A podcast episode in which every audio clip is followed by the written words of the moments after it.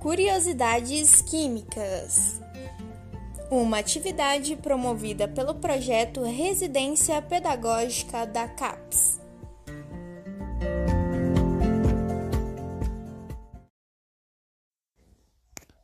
Olá pessoal, meu nome é Yolanda, sou estudante de Química do Instituto Federal do Sul de Minas Gerais, campus Pouso Alegre, e hoje eu vou falar para vocês como funcionam os desodorantes e antitranspirantes.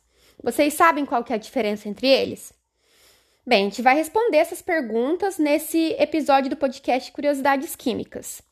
Há uma infinidade de produtos destinados a acabar com o mau cheiro do suor. Dentre eles, a gente tem o rolon, o aerosol, o spray, em creme, entre outras formas farmacêuticas. E eles são divididos em duas categorias, né? Muita gente acha que desodorante e antitranspirante é uma coisa só, mas não é. Mas primeiro a gente vai falar o porquê desse odor desagradável que faz a gente usar esse produto. A transpiração é um processo natural do corpo que serve para manter a temperatura corporal estabilizada. E o suor é constituído praticamente por água, cerca de 99% do suor é água. E o restante dos componentes é, tem cloreto de sódio, ácido lático, ureia, ácido úrico, ácidos graxos, glicose, entre outros componentes, mas uma concentração bem baixinha. O suor em si, ele não tem cheiro, mas devido ao ambiente úmido e a temperatura também do nosso corpo, ele é um ambiente muito propício para bactérias. E aí as bactérias vão degradar é, esses outros constituintes né, do suor e vão decompor, gerando moléculas menores ainda, que tem esse odor desagradável. Então, o antitranspirante, ele vai ser definido como um adstringente, que é destinado a diminuir as secreções dos dutos de suor, enquanto um desodorante é destinado a remover o odor.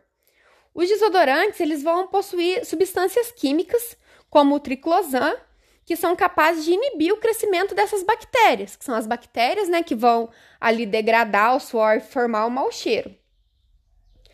Já o, o antitranspirante, ele vai ter uma composição química que vai impedir a transpiração.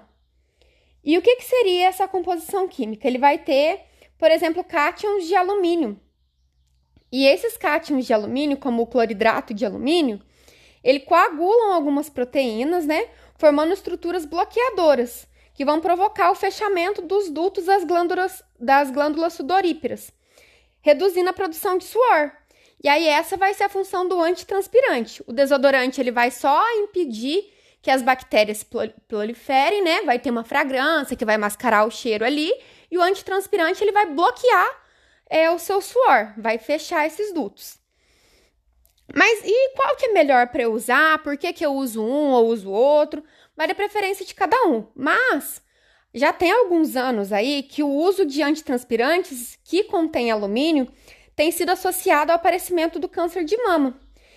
E isso é devido ao material, o alumínio, ter sido encontrado em tecido mamário, e ele não, é, não existe né, alumínio no tecido mamário, e o alumínio ele pode ser absorvido pela pele.